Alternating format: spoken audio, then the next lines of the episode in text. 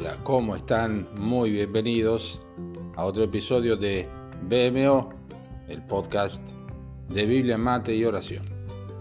Leemos cronológicamente la palabra de Dios y es por eso que hoy finalizamos el precioso libro de Esther. Hoy leemos los capítulos 6 al 10 de esta historia maravillosa de la providencia de Dios y nuestro episodio se titula Insomnio Providencial.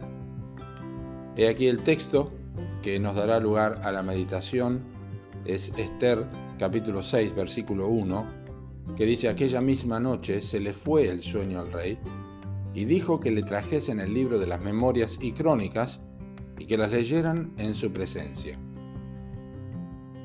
Del término latino providere deriva nuestra palabra castellana providencia, y su significado es ver a la distancia. Se halla emparentada con la palabra prover, cuya implicación es mirar hacia adelante. Cuando esto se aplica a la teología, decimos que la providencia es la agencia continua de Dios por medio de la cual hace que todos los acontecimientos del universo físico y moral cumplan el designio original para el cual fueron creados. La ausencia del nombre de Dios en todo el libro de Esther es directamente proporcional a la manifestación constante de su providencia en toda la historia que se relata.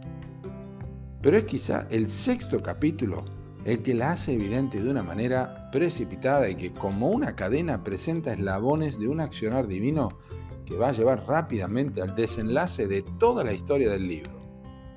Comienza con un insomnio en el rey que le llevó a oír las crónicas que mencionaban que Mardoqueo había denunciado un complot contra su persona sin que fuera jamás recompensado por ello.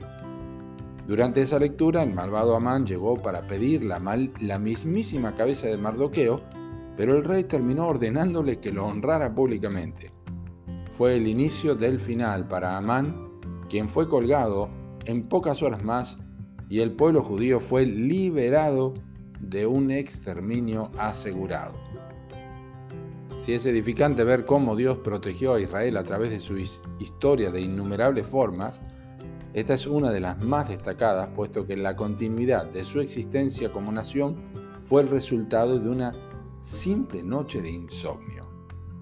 Es que este insomnio de Asuero no solamente libró a la nación escogida, sino también fue un eslabón que permitió el cumplimiento de la profecía, la venida del Mesías y la obra completa de redención.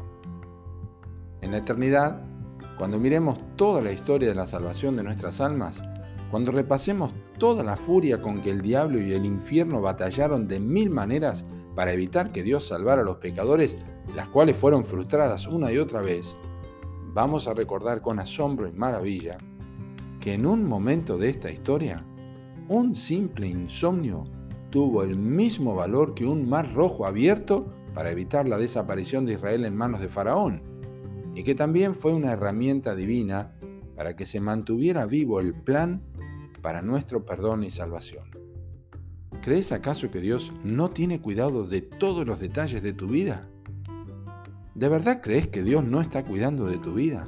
¿Cuántas veces caíste en el mismo error y pecado de considerar que el Señor se puede haber distraído con tu vida y con tus circunstancias que estás atravesando.